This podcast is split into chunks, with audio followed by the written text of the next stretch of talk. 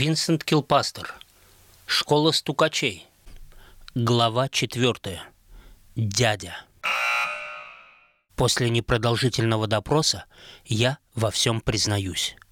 Два высоких и угрожающие упитанных великана из Мирабадского уголовного розыска достаточно слегка приподнять мое тщедушное после московского метамфетамин-марафона тело и опустить его на пол – Поболтавши ногами в воздухе секунд десять, я уже готов во всем признаться. Подними они меня еще пару раз, и я признался бы во многих других преступлениях, даже тех, которых никогда в жизни не совершал. Более года в бегах предвкушал с дрожью в коленях и в холодном поту эту первую встречу с законом, мучился вечным страхом и бессонницей.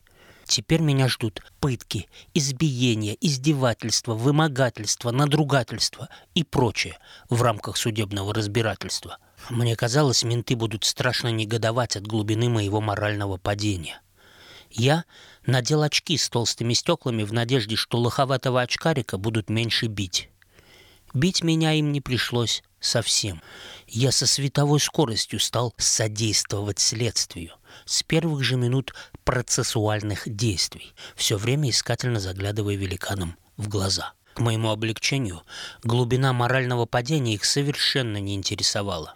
«Ты у них авторитетом станешь», — заверяли менты. «Все кондиционеры воруют из окон, а ты такое бабло, сейф». Великанов серьезно волновал вопрос, где же я закопал украденные деньги — в их аккуратно подстриженных головах не умещалась возможность потратить такую сумму за первые 42 дня в Первопрестольной. Со мной происходит чудо. Вот я уже не в плохо побеленной комнате РОВД, одной рукой прикованной к батарее отопления. Я у доски, в классе.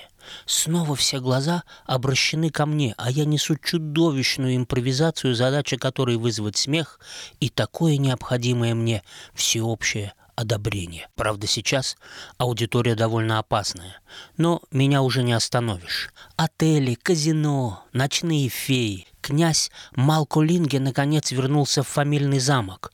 У белой мраморной лестницы вереницей вытянулись Роллс-Ройсы и дамы в вечерних туалетах. В кабинет заглядывает любопытный следователь из другого отдела. «Е? Шурики настоящего поймали!» — говорит он, показывая на мои очки. Mısın de? Поздравляю от всей души!» Длинные коридоры были бы невыносимо бесконечными, не раздели их решетчатыми дверьми на короткие секции. Наше путешествие чередуется мерным жужжанием электрозамков.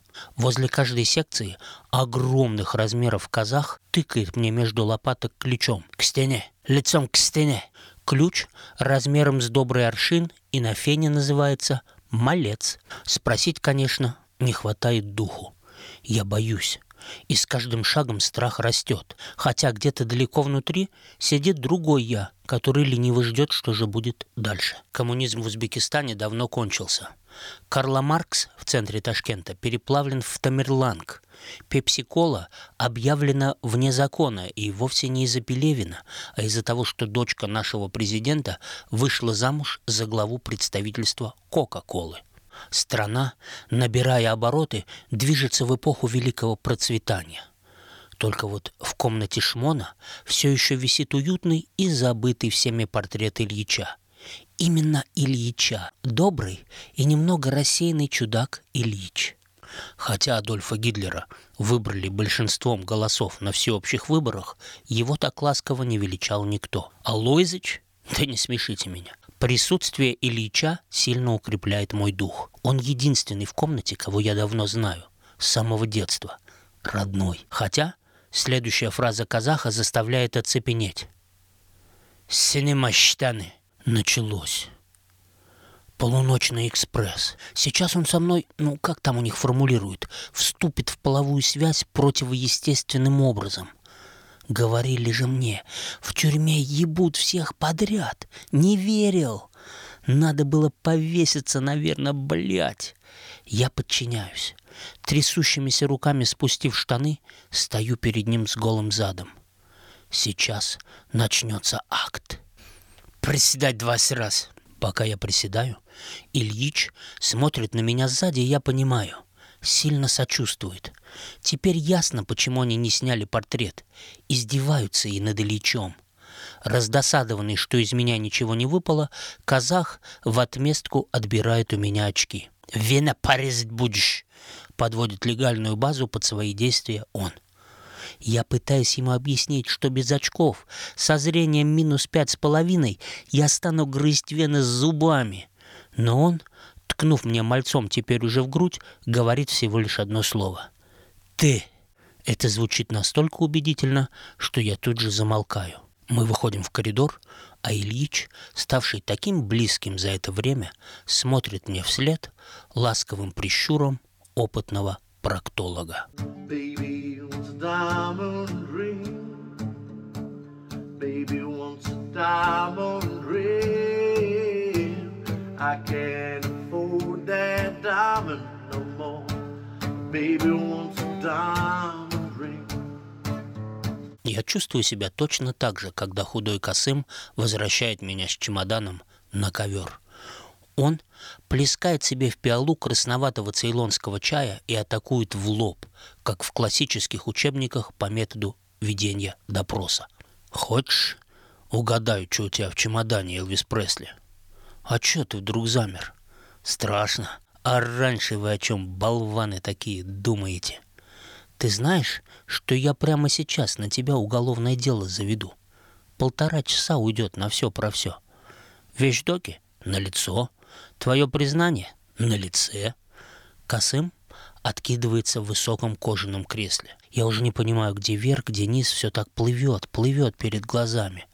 Распространение наркотиков, гражданин осужденный.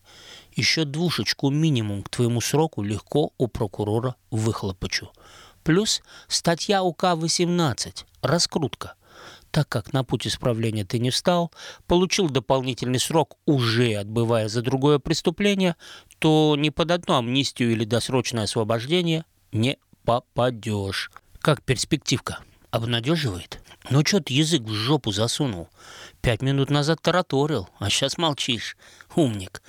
Я здесь не первый год на вас, клоунов, любуюсь. Прикуривай сигаретку-то. Прикуривай. Теперь можно ходящими ходуном руками прикуриваю и сжигаю треть 100-миллиметровки с первой затяжки. Фух. Выпускаю дым и просительно смотрю на худого. «Что ты смотришь на меня? Ты мне что делать, теперь скажи?» Смотрит он. «Вам виднее, что делать, Касым Курбанович. Пишите протокол или что там у вас. Оформляйте короче. Главное, не пиздит пока. Играть в доброго следователя». А кто тогда будет злой следователь? Садист Валиджон, вот кто. Пропал я, пропал. Интересно, какая мразь меня сдала? И чем все это теперь кончится? А чем бы не кончилось, лишь бы скорей, лишь бы скорее с этого кабинета. Когда все кончится и я останусь один в камере штрафного изолятора, наступит счастье и долгожданный покой. Протокол, говоришь? Герой. А о матери? О родных подумал? О том, что тебе две судимости – это в два раза тяжелее, чем одна, подумал? А вот режим тебе судья поменяет на строгий. Там ведь уже не первоходы, поклонники воровских идей. Там битый контингент, ни ножа не боятся, ни хуя. Там уж не так легко будет нарядчиком заделаться. Пахать будешь, как все, и на паечке сидеть. Вот так. А ты парень не лагерного типа, я тебе сразу говорю. Отсидеть пару лет и соскочить по УДО, вот это для тебя больше подходит. Ведь так? Так? Так что ж мне делать-то? Что делать, говоришь? А вот я выйду сейчас из кабинета, а ты вешайся нахуй на ремне своем. Что делать? А еще лучше я тебе всю задницу этим ремнем располосую. Что делать? Давай, садись, пиши. Косым кладет на стол чистый лист бумаги формат А4 лезет мне в голову. Я ведь раньше арктехникой торговал. Чего писать-то, Косымакя? Я пиши, такой-то, такой-то, статья «Срок», отряд «Бригада», обязуюсь добровольно информировать начальника оперативной части учреждения об известной мне криминальной активности. Это значит козлом быть. Стучать. Я тебе сейчас дам козла. Не козлом, а добровольным информатором. Добровольным, заметь. Можешь и отказаться. И что будет, если откажусь? Что будет, говоришь? А ничего и не будет. И тебя не будет. Одним торговцем наркотиков станет меньше. Вот что будет. Или ты думаешь, своим отказом что-то в этом мире изменишь? А откуда ты полагаешь, мне известно, что у тебя анаша в чемодане? Сколько анаши? Как она зашла на промку? Кто ее тебе передал на пронос? Кто ее на жилой будет распространять? Думаешь, что-то изменится, если ты будешь или не будешь стучать? Если изменится, то только для тебя. В худшую сторону. Учти. Ты, мужик, вроде с головой дружишь? Решай. Не отнимай у меня время. Это у тебя срок впереди, а мне домой. К семье пора. Касым Курбаныч, ну какой с меня информатор? Я нарядчик, вечно рядом с ментами кручусь, работу делаю ментовскую, да кто меня близко подпустит? Что я смогу узнать? Тем не менее, художник Мутанов именно к тебе за помощью обратился. Правда? Касым улыбается, любуясь произведенным эффектом. Ему и правда уже известен весь маршрут. Какой кошмар! По-хамелеонски, как обычно я это делаю, закосить под случайно оступившегося в жизни мудака в очках? Уже не смогу. Ну, не знаю, не знаю, что мне делать. Неужели у вас информаторов мало?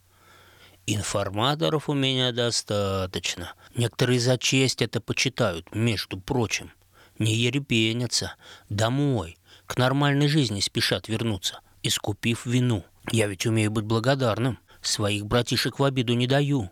И потом, ты мне нужен для связи. Этого мне будет достаточно. И для тебя не тяжело. Не в напряг, как у вас там говорят. Как это для связи? Будешь работать, как работал. Жить, как жил. Просто иногда будут приходить мои люди. А ты мне их просьбы в срочном порядке передашь по внутреннему телефону из кабинета техники безопасности. Вот и все.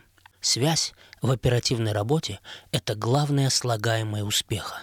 И за это, за твоей спиной, буду я, начальник оперативного отдела учреждения. А это значит, все амнистии и досрочное освобождение гарантированы. И Мальборо иногда сможешь курить прямо в этом кабинете, вот как сейчас прям. Я не понимаю, что тут думать. Другой бы уже 10 раз подписался. Ты домой хочешь или нет? Давай, давай, Садись, пиши. Мне твой телефон нужен, не ты. Откажешься, другой с радостью согласится. Сговорчивых тут много. Так. Обращаться ко мне в донесениях и по телефону будешь только дядя. Рабочим псевдонимом избираю... Какой псевдоним выбираешь? Не знаю. Рабочим псевдонимом избираю Элвис Пресли. Король, блядь, рок-н-ролла. Последнее не пиши. Шучу. Вот и ладненько, Элвис. Число и подпись не забудь. Вот и добренько. Молодца. Приятно иметь дело с интеллигентными людьми. Они всегда легко на вербовку идут. Умные. Кстати, договор насчет уроков по английскому для моего сына в силе. Это и дело хорошее, и легенда неплохая. Всегда сможешь ко мне под этим предлогом со своей тетрадкой зайти. Договорились? Ну что ты молчишь? Договорились, спрашиваю? Договорились, Касым Курбанович. Дядя. Договорились, дядя. Да и еще. Я вижу, у тебя детство в жопе играет. Отнесись посерьезней. К тебе будет приходить агентура. Мои люди. Если кто-то запалится по твоей милостью, смотри. У петухов потом переклички будешь делать. Ты же, говорят, с этим балероном обиженным по тюрьме дружен был? Так вот я вас и воссоединю. Понял меня? Понял, Касымака. Все понял. Мой псевдоним — дядя. Твой — Элвис. Ну все тогда, свободен. Дуй в барак, племянничек. Не забывай, какой документ сегодня в твое личное дело подошьют. Baby wants a string of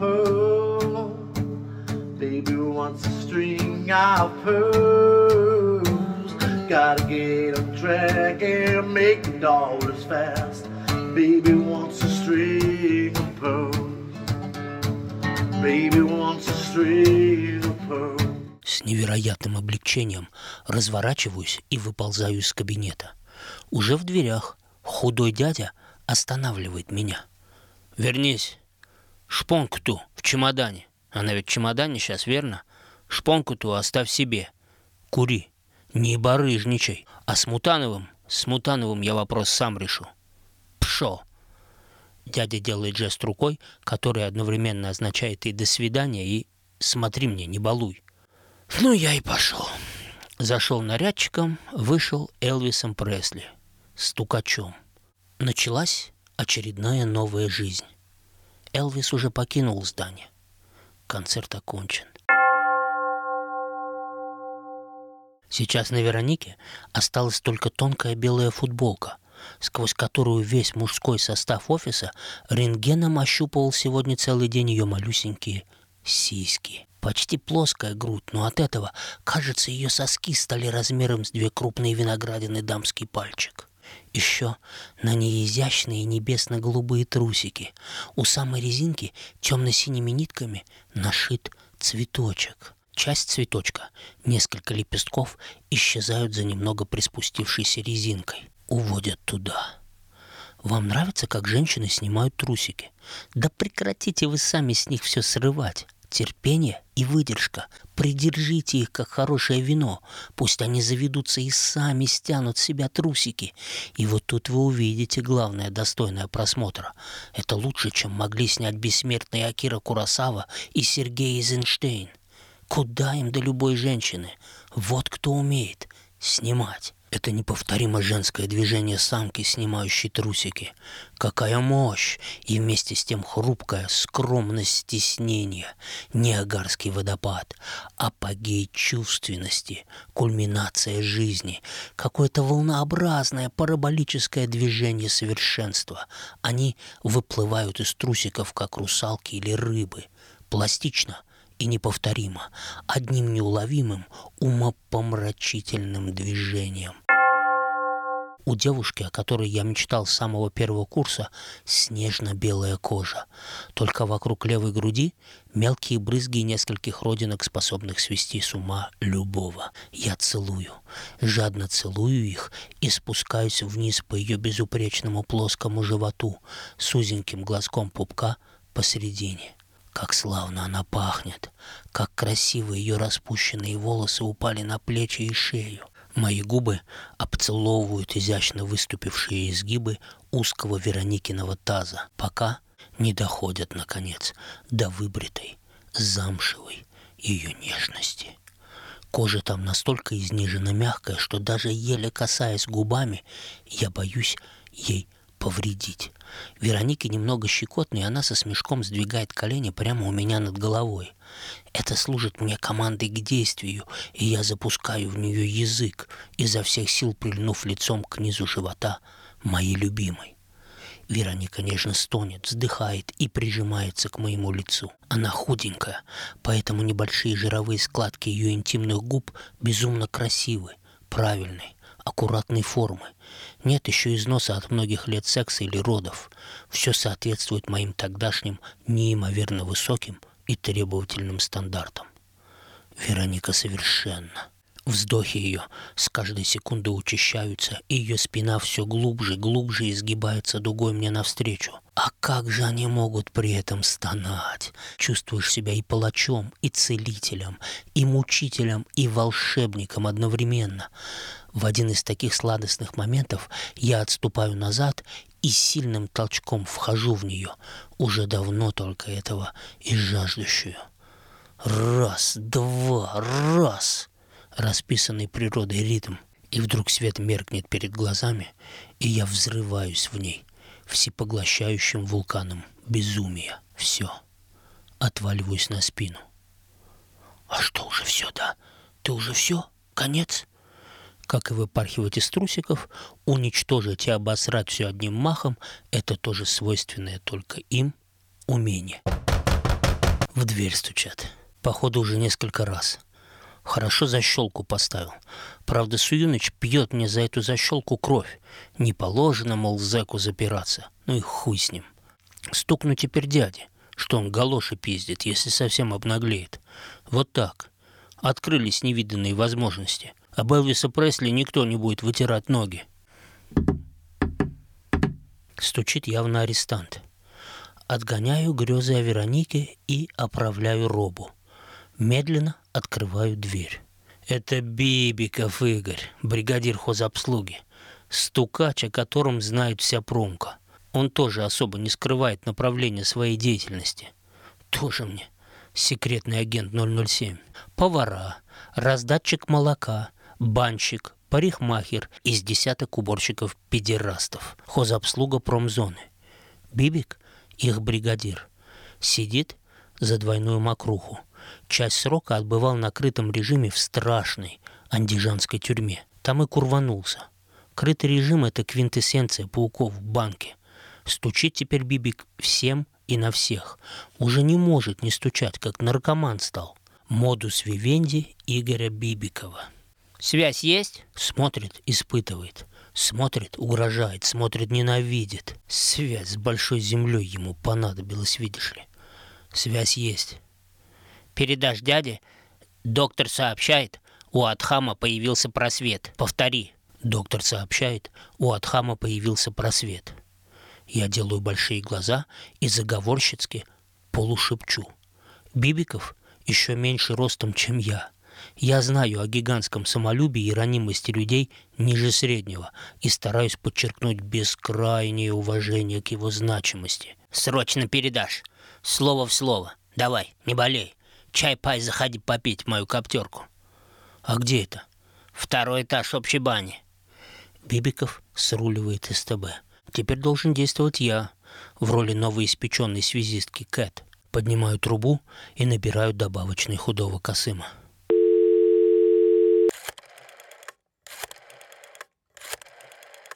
Дядя, слушаю вас. Это Элвис. Доктор сообщает, что у Атхама появился просвет. Спасибо. Пожалуйста. В трубке слышны гудки. Ну вот, пизданул какого-то неизвестного мне от хама. У человека, может, только-только просвет появился, а я его еблыкс, как морской бой. А три ранил, а четыре убил. Просвет, если вы до сих пор не знаете, пехотинцы, это значит у Атхама, скорее всего, барыги, появился на продаже какой-то наркотик. Это и есть просвет. Лучик наркосвета в мрачном царстве трезвости усиленного режима. А дядя уже знает. Лучик скоро отключат. Могут и самого Атхама отключить. Интересно, как они его хлопнут? Сейчас прибегут шмонать или со съема выдернут, как меня тогда. И что это вообще за Атхам? О, у меня ж карточки есть с фотами. Сейчас вычислим этого адского хама. Не думаю, что их тут много. Начну, конечно, с Бибиковской бригады. Скорее всего, это самая вероятная группа риска. Ну точно. Что я вам говорил? Хабибулаев Атхам, уборщик запретки, гей. У них фамилии на карточках всегда подчеркнуты красным карандашом, чтобы не перепутать и не загнать, например, в баню к мужикам или в одну хату с мужиками в штрафном изоляторе. ШИЗО. Плохо может кончиться. Выебать не выебут, просто запинают, отведут душу. Мне все понятно. У работников запретки часто бывает просвет. Там до воли считанные метры. Мужикам по понятиям не канает ходить по запретке. Там ведь много пролитой арестантами крови. Солдаты ведь стреляют без предупреждения. Поэтому запретку обычно убирают пидоры. Люди с действительно нетрадиционной половой ориентацией или жертвы лохмачевского насилия. А на запретке движение бьет ключом солдаты с вышек, вольные с той стороны забора с колючкой. Туда галоши, выкидные кнопочные штыри, мундштуки, дембельские альбомы, ширпотреб. А оттуда чай, сигареты, кайф, средства обмена на зоне, твердая валюта. Адхам – созидатель, двигатель экономических процессов. А я его только что запустил под хуй. Может, пойти предупредить? А вдруг Бибик увидит? Вот тоже падла неугомонный этот Бибик. Да и потом сам Атхам дырявый, а им вероятие ноль.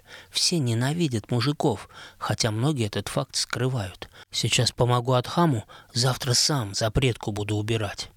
Нахуй, нахуй Атхама с его просветом. Пусть горит в аду оперчасти. И потом, может, дядя его тоже мальбором станет угощать. Кто знает, как там все устроено. Курну-ка я лучше из шпонки мутановской. Он, походу, и сам от нее отказался. Руками замахал на меня, когда увидел, как на прокаженного. Плевать. Я не в накладе. Я король рок-н-ролла, и теперь буду вживаться в этот образ. Похоже на прикольную игру в шпионов или подпольщиков. В дверь ломятся менты. Смахиваю папиросу и мою дрянь в стол и бегу открывать. Вот сука! Бригадир химучастка. Булгаков Олег. Булка. Охуел он, что ли, в дверь так ломиться? Совсем совесть потеряли. Тебя, блядь, стучаться по-человечески не учили? Стучаться? Ты еще мамиными пирожками срал, когда я малолетку топтал. Ты мне нахуй не чеши здесь застучаться, девушка. Дядя как звонит, знаешь? Знаю. Давай, ебашь на скореньку. В третьей печи химучастка лишняя, неучтенная тележка с галошами стоит. Поставил ее туда сам мастер химучастка. Думаю, с подачи директора промзоны Мамута. Хотя про директора не говори. Нахуй. Оснований нет. Короче, варка кончится через 40 минут. Раньше печь нельзя открывать по технологии. Если дядя не захочет, чтобы галоши уплыли, будет здесь через полчаса. Звони, звони, хуль ты вытаращился на меня. И я сообщаю худому полученную информацию. Как и в первый раз, ноль эмоций. Спасибо и гудки. Зато Булгаков прямо изогнулся весь, чтобы послушать, что же скажет дядя. Булка, а этот мастер, он же мент, так? Мы мента сейчас багрили, что ли?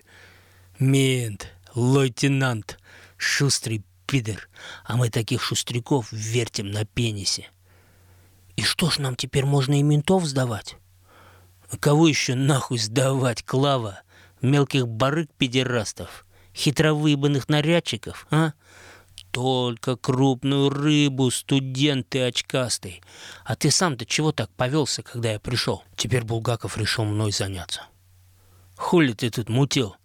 Булгаков резко заглядывает под мой стол и проводит по полу рукой. К его немытой ладони пристает пара нашовых крополей.